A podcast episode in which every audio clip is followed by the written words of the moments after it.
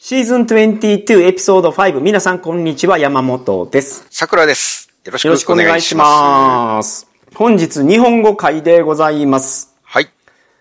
今日はですね、えっ、と、EAP の話をさせていただこうかと思うんですけど。 EAT とは、何のことでしょう かイングリッシュ for Academic Purpose。その、英語を母国語としない人向けの、その、カナダであるアカデミックプログラムがあはって、僕はこれをやってたんですよ。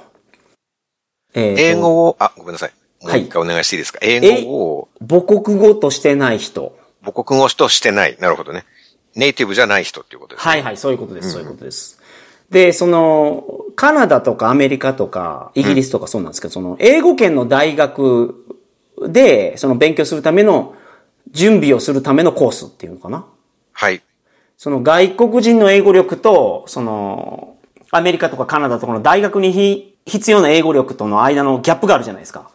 はいこれを埋めるために使ってるコースです。英語で大学の授業を受けるために、英語を勉強するという。そうですねまず、はいはいはいっていうことですね。で、外国人が、その、こっちの、大学で勉強するのにその必要な英語力っていうのが、まあ、ある程度これぐらいっていうのがあるじゃないですか。で、基本それは、IELTS とか、その英語のスコアを持ってれば、それでクリアできるんですよ。はい。じゃあ、それは、受け入れる大学側が、判断するっていうことですか、あなたの英語力、それぐらいあったら、うちの大学入っていいですよって、そうです。大学が決めると。決めてます。そはのい。時に、じゃあ、その IELTS 何点はい。とか、何級とか、なんかそういうのがあれば、OK ですとなるけど、その他に、まあ、カナダでは、その、何 ?E、EL、Every Little Thing? そうなんね。かをはククリアしてい れば、いはいはいはい。その卒業資格みたいなのがあれば、じゃあそれを持ってるんだったら大学入っていいですよって認められるとか、そういうことそうです。そういうことです。この EAP でのスコアがあって、これで何点取ったかによって、あなたはここいけます。あなたはここいけます。ここいけますっていうのが決まなる。るほどね。じゃあそれがカナダとして基準点数とかが決まってるという。そういうことですそうでねすね。で、はいはい僕は、そのカナダに来て、えー、5月から12月まで、5、6、7、8、9、10、11、12、8ヶ月はいか。この EAP のコースをやって、ついに終わりました。この話をさせていただければと思いなます。るほど。終わったっていうのは、あ、なんかその結果みたいのはじゃあ後ほど順番に。あ、結果出ました。あのー合格してですね、お、それはおめでとうございます。じゃあ基準をクリアしたっていう。クリアしました。これで、あことなのんーですねメインのコースに進むことができます。あのーアーティフィシャルインテリジェンスをやるんですけど、メインコースっていうのはその、なんだ。通常の大学のコースですね。じゃあ通常の大学の授業をこれから英語で受けられるんですかそうです。あら。僕の英語がもう日本でもうできてたら、いきなりそのコースに入れたんですよ。はい。で、僕の英語はもう皆さんご存知の通りのレベルなので、それ全然できなくて。英語でやる大学の講義をもう山本さんは受けられるっていうことなんですかそうですよ。英語でやる講義をですかはい。え、それ分かっちゃうんですか英語で先生が講義をする内容が。分かっちゃう。だから僕それやってたんですよ、今まで。まあその、レベルは低い EAP ですけどね。 大学で先生が講義するようなものを英語でそのまま理解できるってことですか理解できるっていうか、まあ、そのね、英語で話してますよね、先生。日本語で話せないので。まあ、そういうことをやってます、僕はこ今。れからじゃあそれを授業を受ける。そうなんですよ。じゃああの普通に外国の大学に行ってるっていうことなんですね。じゃあもう語学学校とかじゃなくて。うーん。行ってるというか、ここれから来月ぐらいからそうそう。こ、ここが難しいんですけど、カナダによおいては、そのカレッジとユニバーシティがちょっと違うんですね。うん。なんか英語の意味を調べると、ユニバーシティの大きい規模の大学で、カレッジっていうのはもうちょっとちっちゃい規模、みたいな感じなんですけど、森その哲先生が言ってたのは、大学に、大学院があるところがユニバーシティだって、おーなるほど、なるほど。森哲先生は言ってましたけどね。はいはいはいはい。あーまあそういうあれもあるかもしれないけど、その、感覚的に言うと、カナダは、うん。ユニバーシティは本当に日本の大学、うんうん。そのアカデミックなことをやるところ。はい。で、カレッジはもうちょっとその職業訓練寄りなところが入ってくると思うーん。う。もっと実践的なやつをやりますね。はいはい。学位が取れるんですけど、その大学で出る学位っていうのは日本と一緒で、学士が出るんですね。英語ではもうバチェラーって言いますけど、はいそれはカレッジでも取れるし、あれはあります。そのコースは。はい。ただ僕が受けてるのは、あのーグラジュエイトサーティフィケイトっていうやつで、うん。もうすでに大学を卒業してる人が、んそのさらなる知識を学んで経験を積むためのプログラムなので、大学そうなんの、だそう、卒業と同じ、その、同格でやるあれをもらえるはずですけどね、学、あれを、学位を。うんあ、基本的には、だ、普通の大学生が受ける講義というよりも、なんか、それが一回一通り終わった人がさらに社会人になって受ける講義みたいなそう、僕のコースはそうをです。やってるそうですってことなんですね。で、なんかす、僕のコースすごい難しくて、普通の人が、そのやらないかんやつよりももっとやらないかんかったんですよ。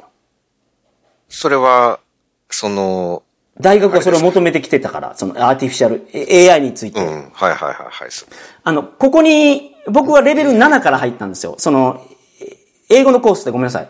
全部で言うと、1から10まであるんですね、レベルが。うん。 1から10まであるうちのファン、僕が今行ってる学校は多分レベル3ぐらいからスタートですけど、はい。ほとんどの人は8をクリアしたら、うんメインのコースに行ける資格をもらえるんですよ。うんうん。で、僕の場合は8クリアじゃダメで10クリアしないといけなかっまあ通常より高い英語力が求められるた。そういうことですね。授業というか学校、大学だったといううんうこんとうんですかそういうことです。はい。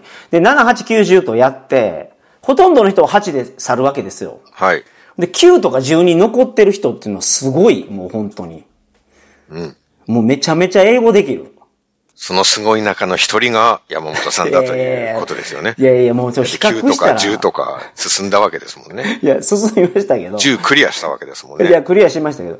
10とかもう本当にな、ここにいて、ピザ屋10年やってますみたいな人はいますからね、クラスに。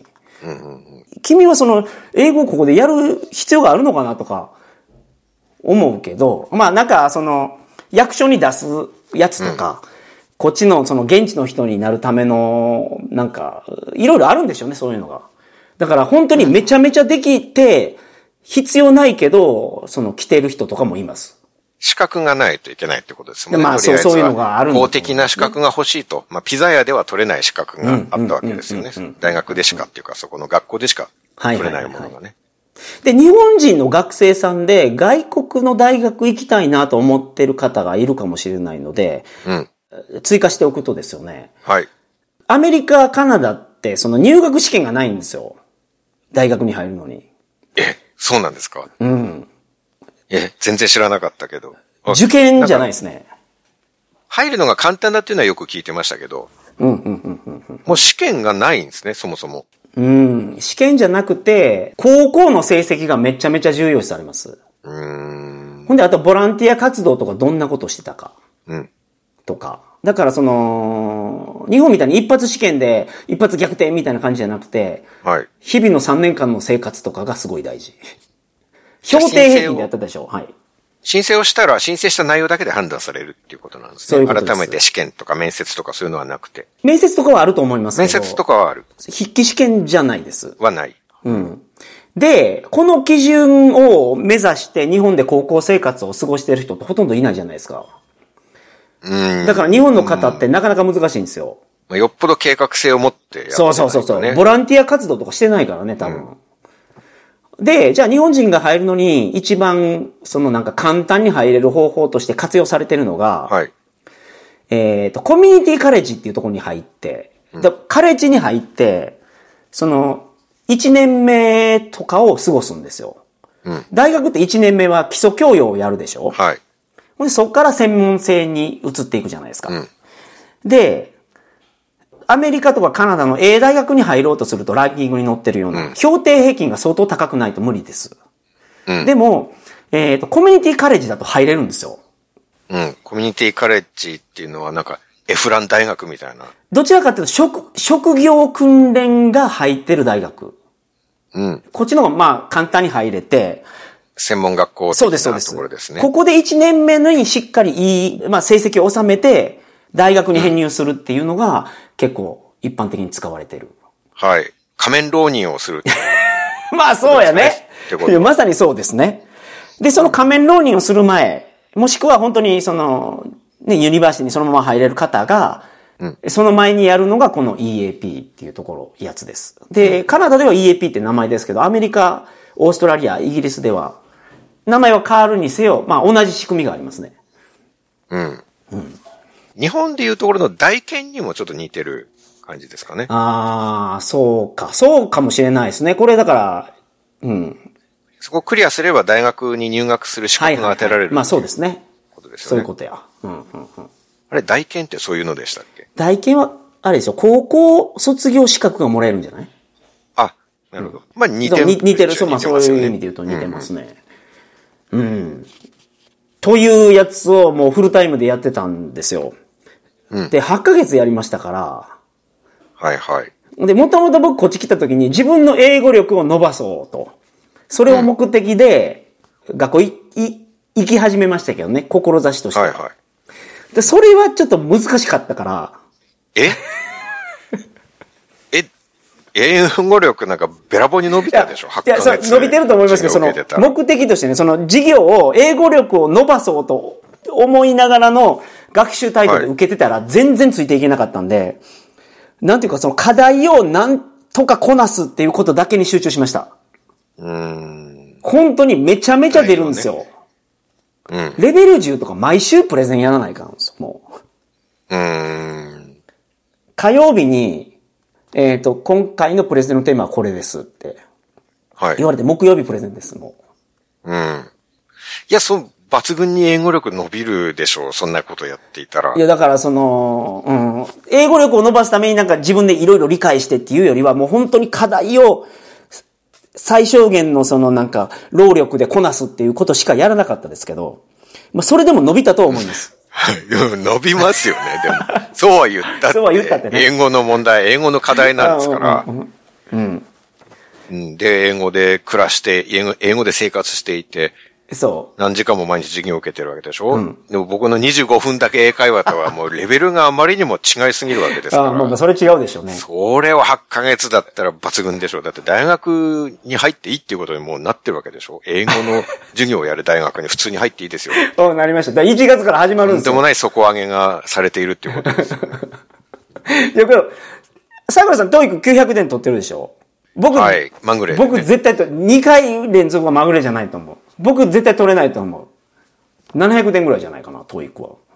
うーん、そうですかうん、まあ、トイックはトイックの勉強をしたかどうかっていうのがまあ、重要だったりしますから。ああ、まあまあ、それはありますね。こっち本当まあに、僕はトイックの勉強をしなてるまほしどたなからね。こっちほんまに4技能なんで、喋れないといけないし、読めないといけないし、書けないといけはないいです。はい。クラスの中でライティングさせられるのがすっごい嫌なんですよ。手書きやから。なるほどね。単語のスペリングとかも全然わからん、もう。そんなもん。うん。わかります。まあけど、油汗もかいたけど、鍛えられたとは思いますね。そうですよね。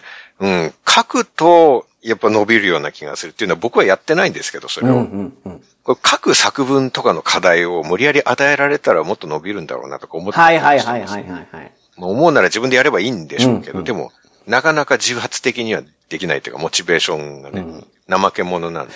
桜さんはね、怠け者やと僕思わないですね。自分で勉強方法を管理して、コツコツ続けれるじゃないですか。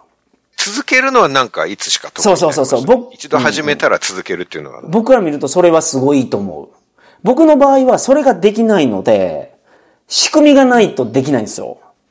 はいはい。強制力が働かないと勉強できないから、それ大事ですね。うそうんうん、だから環境を作るっていう意味はい。だから僕、英語の勉強をするために、アメリカのオンラインの大学に入ってましたから、日本の時日本にいた日時に。うんこれもね、いつかここで話したいですけど、日本人受けれるので、英語力がある程度あれば。うんうん。っていうのがあって、僕それでやってたんですよ。てっていうか、その形じゃないと僕は続けれないから。うん。いや、それは、十分コツコツ続けてることになると思いますけどね。うん、でも強制力が結なか果ったら的に。ようやらんもん。いや、そうなんですけど、結果的に自分をそういう環境に追い込んで、最終的にはコツコツ、結果的にできてるんですから、コツコツやってるじゃないですそうそうそうそう。だから僕の場合は仕組みが作れれば、コツコツできるってことに気づいたから、そういう仕組みを導入することをどんどんどんどんやってるんですよ、英語学習にね。で、それを気づかなかった時は、英語を学習したいっていう気持ちはあったのに、うん。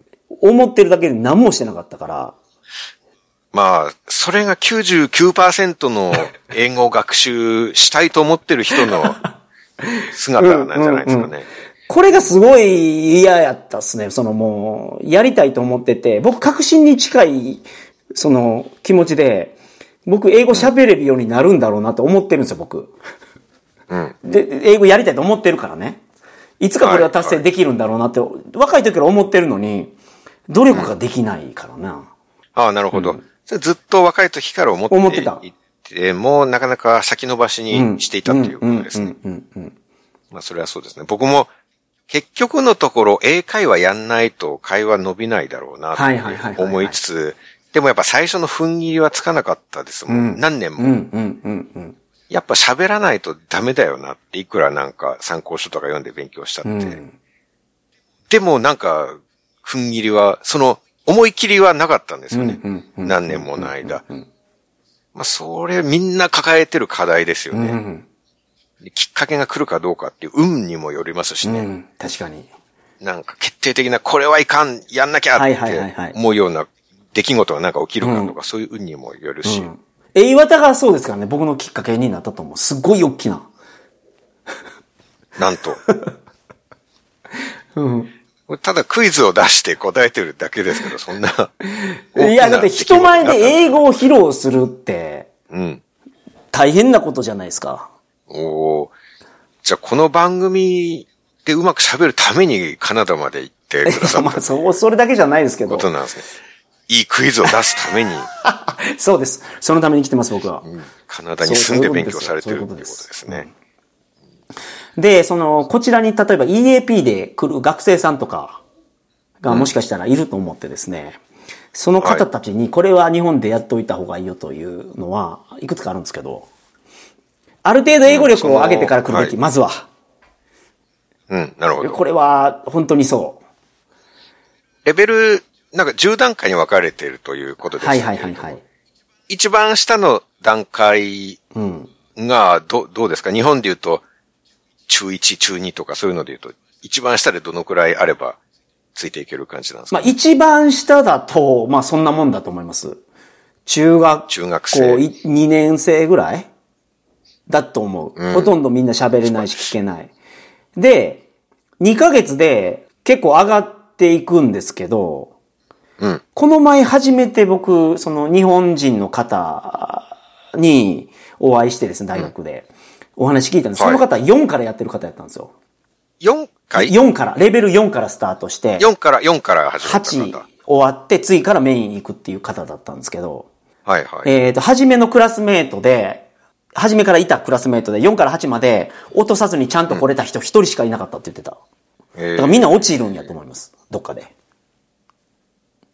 上がれない。山本さんは僕は7からスタートして、 ?7 から始めて、 7、8、9、10と、あの、うまくいけました。落ち落ちずずにに。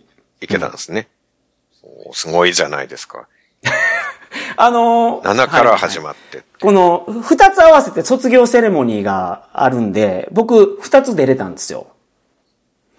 その、 2つとは、えっ、と、卒業セレモニーに2回出れたんですよ。はい。何と何の2回ですか、えっ、とね、8の卒業式と10の卒業式に出れました。はいはい。あ、そうか。8のひ、8で終わる人が多いから。そうそうそうそうそうそう。そこでセレモニーがあるんですね。で、セレモニーの中で、その、クラスの中から一人だけ、その事業に貢献した、ハートウォーミングアワードっていうのに選ばれるんですね。はいはい。僕二つとも選ばれたんで、まさ かの。先生から、ちょ、もう、この学校の先生お前のこと大好きやって言われた。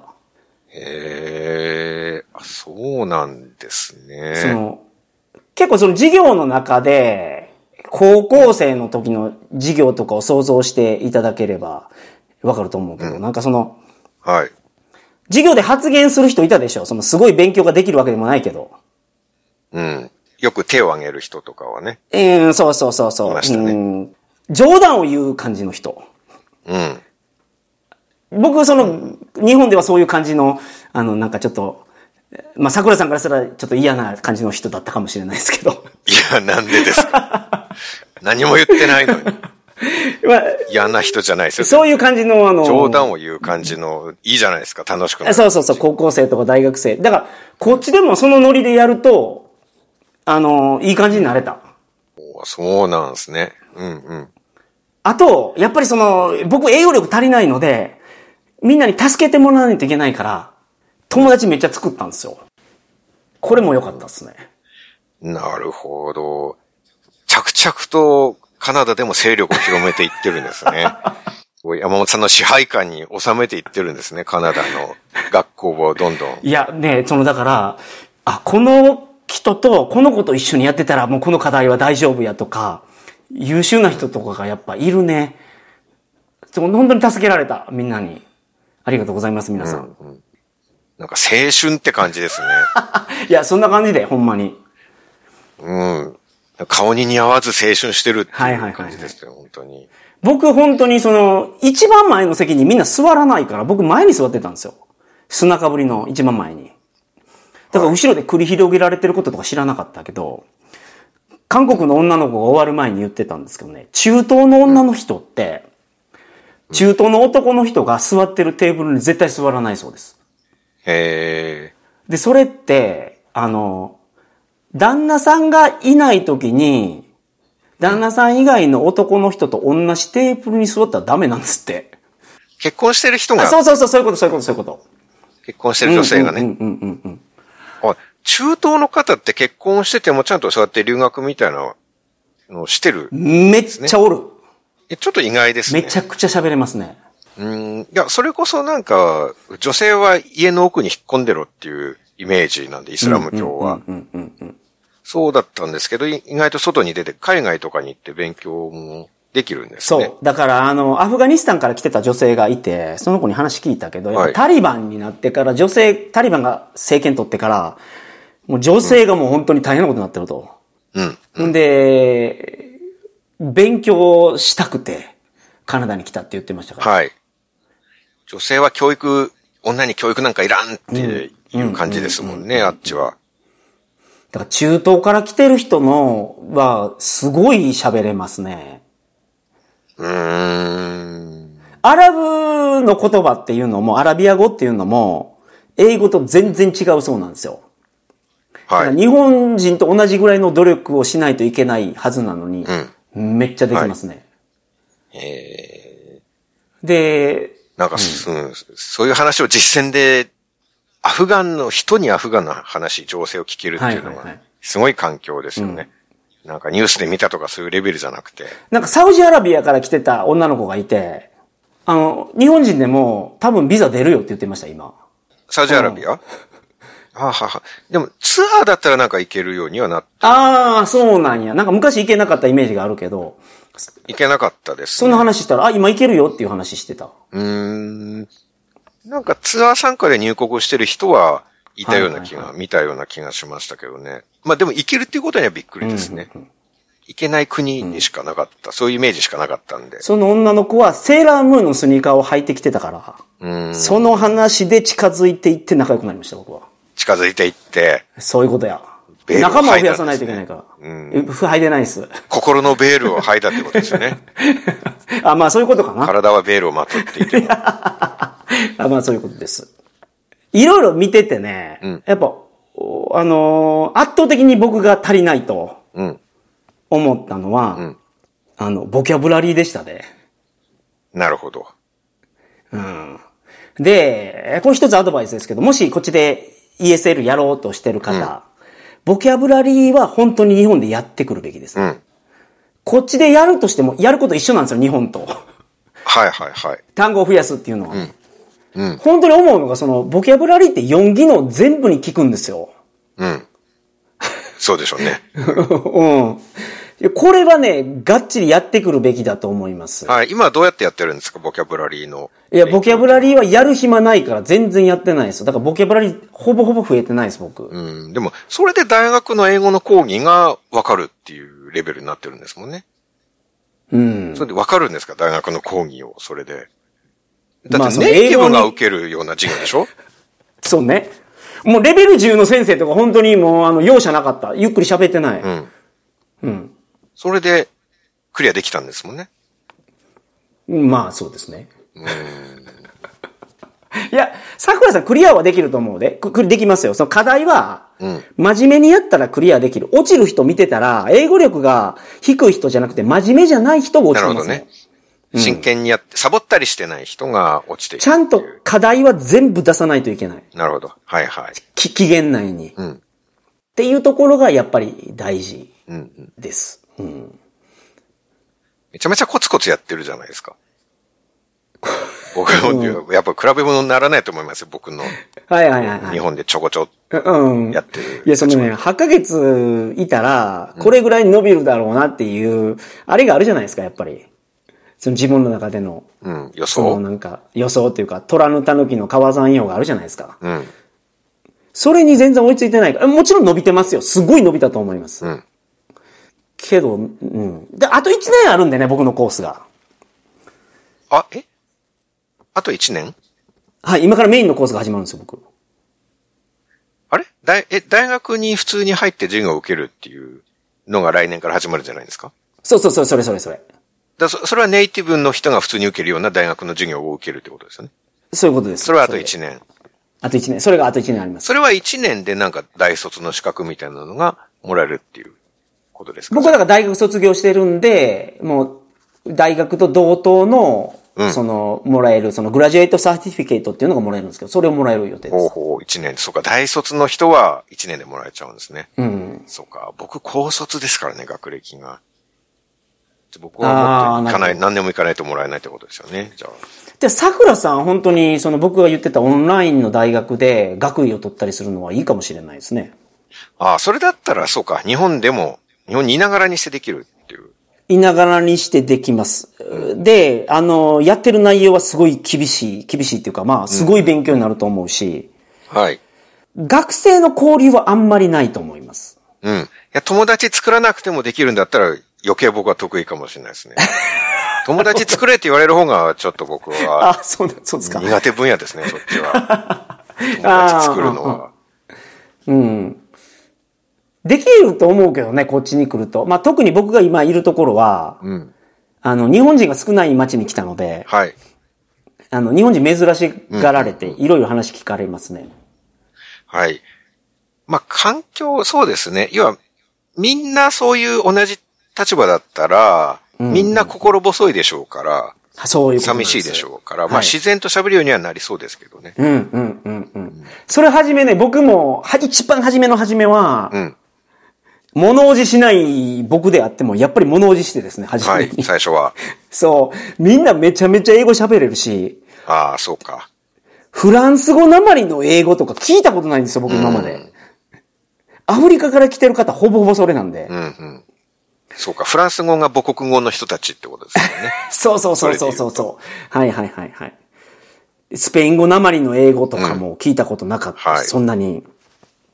まあけど、そういうのを聞けるようになったと思う。うん。思います。で、そうそうそうそう。で、バンクーバーとかね、トロントとか大きい都市に行く方が多いと思います。日本で、えっ、と、EAP をやりたいとかはい思ってる方、で、そういう方特にですけど、日本である程度英語力を高めとかないと、低いレベルアジア人ばっかりらしいんで、ああ、そうか。低いレベルのところに入れられちゃって、うん。まあそうすると国際交流も限定されてくるっていうことですね。バンクーバーとかは本当に日本人だらけらしいです。低いレベルは。だから、いくらやったら高いレベルに行かないと、あのーすごいもったいないと思う。まあ、どちらかっていうと、そうですねうんまあもちろん、そこで会った日本人の仲間とは一生の絆ができるとは思いますけどね。うんそういうところで会った人って。日本人だからこそ、まあ帰国しても繋がれるじゃないですか。はいはいはいはい。と。で、もしかしたら仕事とかで関わるようになるかもしれないですしね。うんしねうんうん一つのコネとなって。まあそれはそれでいい経験なんでしょうけどね。はいはいまあただなんか国際的な交流とか、外国人の友達を作ったり、それこそいろんな鉛の英語を聞くとか、なると、まあ日本人だけだと辛いうんところはありますよね。うん。この英語を使うっていうところで見るとですよね。うんその、すごく大きく分けて二つの能力が必要だと思ってて、一、つは知識。はい。まあ、知らないと話にならないので、はいまず学習で身につけるべき知識が必要なのと、はいあと、運用能力って全く別だと思うんですよ。うん運用能力っていうのはどっちかというと英会話とかね。うん、うん。聞いてること分かるのに喋れないとか、単純に運用能力が低いだけはだいと。。うん。思うんですね。で、外国でどっちを鍛えれるかっていうと、運用能力の方なんですよ。はい。で、知識の方は日本でもできるから、まあ自分次日本第でや自そう分。次第ってことですね、そっちは。うん、うん。日本でやれる人はやった方がいいと思う。その、僕の場合はね、なかなかその気持ちが持たないから、うん。日本でできなかったけど、でもそういう意味で言うとオンラインの大学とかに入ってやるとかね、はい強制力働かして、うんとかもいいかもしれないけど、これは本当に思うな。その、ある程度できるようになってから来るのがいいと思います。日本でどれぐらいのレベルまで上げて、そっちに行ってレベルいくつぐらいから始めるのが理想なんですかね。はい、あります。もう最低限ここは目指してくださいっていうのはがい準1級ですね。英検準一級。英検準1級が、で、トーイックじゃなくて英検の方がいいと思います。4技能やるから。うん。面接ライテもあィりングますもあもりんまねす。もんね。そうそうそうそうそうそう。 4コマ漫画のやつですよね。はいはいはいはい。で、そうすこれるを、うん。これをやると、ある程度のレベルのところに入るから、と、はい。レベルそこ7でぐらいからってことですね。そう、レベル7とかレベル8から始まって、クラスメイトも当然普通に英語喋れるうん。中で、あの、英語勉強してくれる人が友達になるので、はいはい。もう全然違うと思います、伸びが。まあ、日本で英検準一級まで行くっていうのもなかなかのハードルですからね。そこれうはですよ。難しい。準一級難しいですからね。うん、そうですよね。準一級はかなり難しいと思いますよ。うん、そうね。日本人の普通のサラリーマンに会社が求めれる、その上限のような気がする。 準一級って。うん。一級はもうスーパーマンみたいな感じですもんうね。んうんうんうん。そう。僕のボキャブラリー力で言うと、日本の本屋さんで言ってる準一級の単語帳あるじゃないですか。うんあれは、まあ、全部は言えないけど、はい。まあ、ほぼほぼ見たことあるああ、すごいですね。ぐらいです。で、一級のやつは、これがびっくりすることにほぼほぼ見たことないんですよ。うん、一級は何にもちんぷんかんぷんですよね。こんな言葉ほんまにあるとか。うん。で、僕はこっち来て、ボキャブラリーがめちゃめちゃ足りないと思いました。うん。ちょっと話にならないなと。はあ。まあ、場面場面で覚えなきゃいけない単語も違いそうですけどね。それこそ英検の単語とトイックの単語は違いそうですし、覚えなきゃいけないのうは。んうん。だけどこれ日本で気づくべきなんですよね。じ僕の今のボキャブラリー力で、うん普通のワシントンポストとかニューヨークタイムズとか、BBC のニュースとかを読めるか聞けるかっていうと読めない聞けないんですよ。うん。知らないことがいっぱい出てくるから。はだからこれじゃやっぱ足りないんですね。そう、足りない。うん、そうですよね。これってね、その、気づきま、気づくべきなんですよ。でも、日本で桜さんが言うように、英検準一級ぐらいの語彙力があったら、すごいから、うん。あ、俺ちょっとすごいんじゃないと。なんか、うん、まあまあ、そういう、そういうなんか謎の自信を持っちゃってた。持ってましたか持ってたっていうかね、こう周りの人と比べると。そう、そうなんですね。あっていうのが僕、サラリーマンとかやってて、英語で営業とかもやってて、ん準一級レベルの英語で、その問題ないんですよ。日本のメーカーの営業で働く、うん。プレゼンするとなかほは。どねそ。その辺で実用的なところで使う分にはね。うんうん。そのプラクティカル、その実践的な、うんその技能として使えるからね、うん、うん。十分なんやろうなと思ってたけど、なるほどこっち来てもちろんアカデミックなことをやると全然足りなくて、んでもそれはそうですよね。その、だって俺普通の英語の記事読めないんやもん、辞書なしで。うん。まあ、キリがないですよね。僕は、あんまり自分ができるなって思った瞬間はないですね。英語を勉強してて。ああ、僕、毎日体操しながらネットフリックスとかそういうのを見るのが日課なんで、はい。で、ハリウッド映画とか見ると、うん。もう、なんか打ち砕かれるっていうか、 ちょっとできるようになったかもみたいのが、もう、ズタボロにされるんですよね。うん、うん。未だに全然聞き取れないんですよ、ハリウッド映画なんて。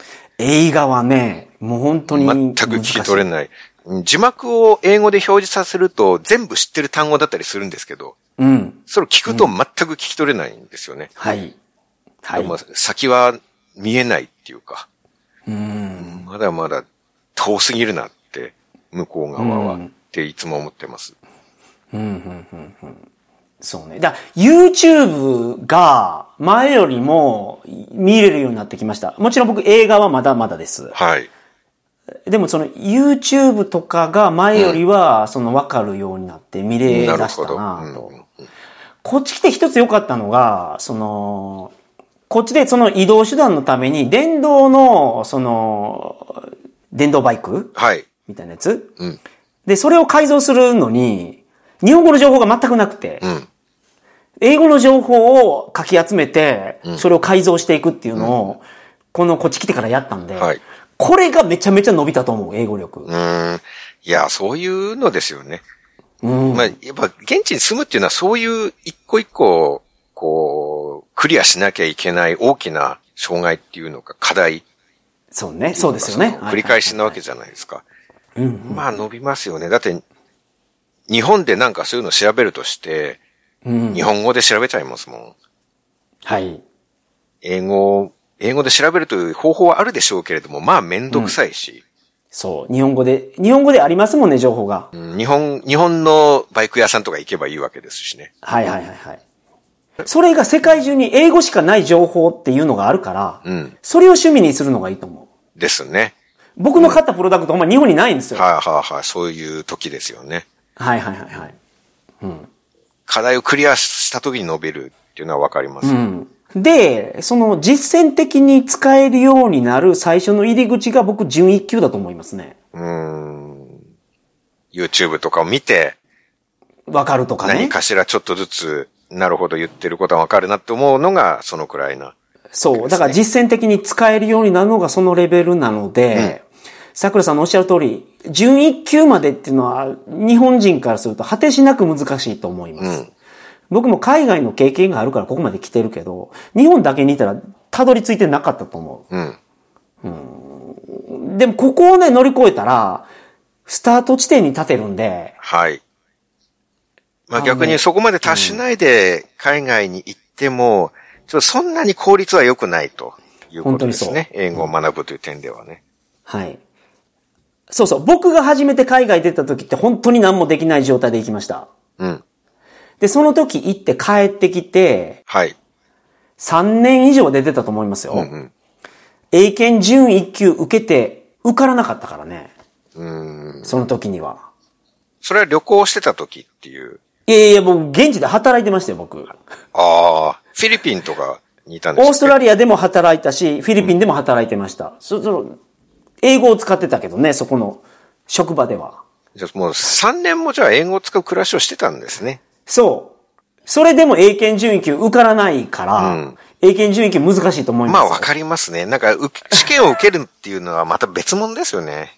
うん。人と話すっていうのと全然違うような気がします。そう。僕の場合はだから、う先ほど言った運用能力をまず鍛えて、その後知識を手に入れていったんですけど、はいこれめちゃめちゃ効率悪いと思う。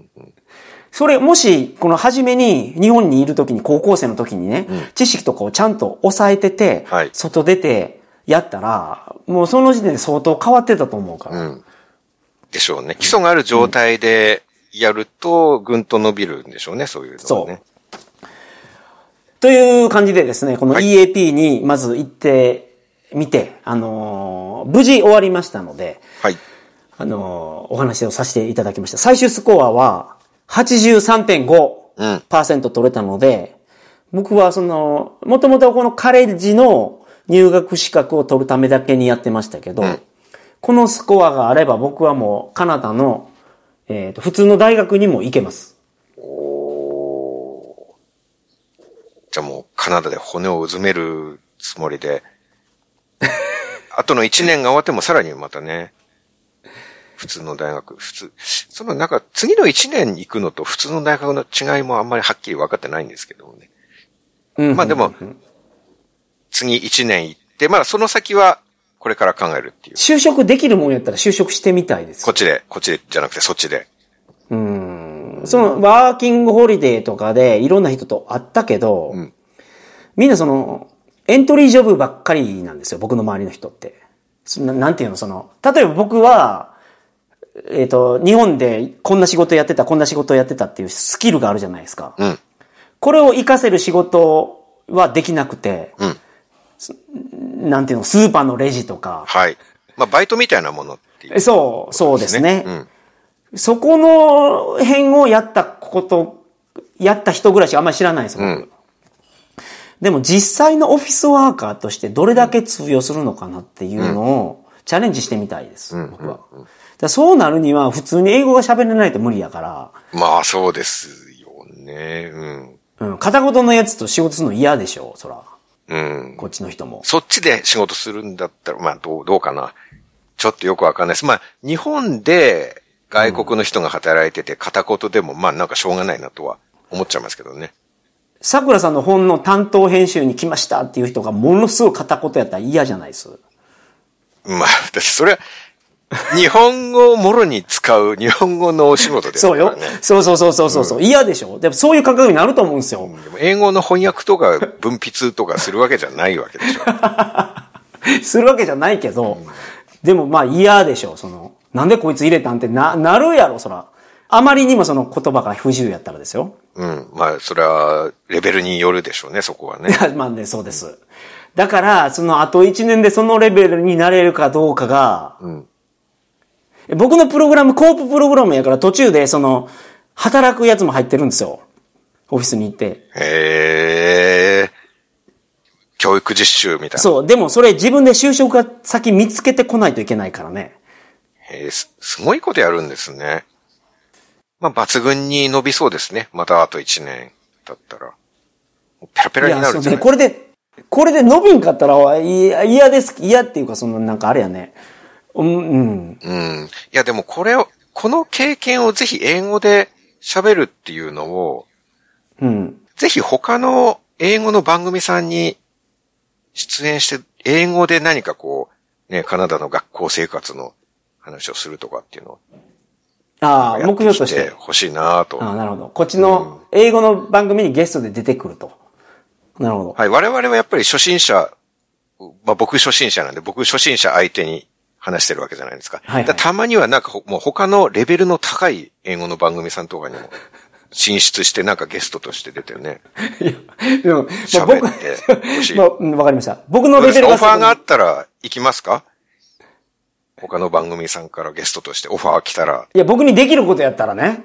うん、はいはい。英語だけで、うんね、大学生活を語る とか。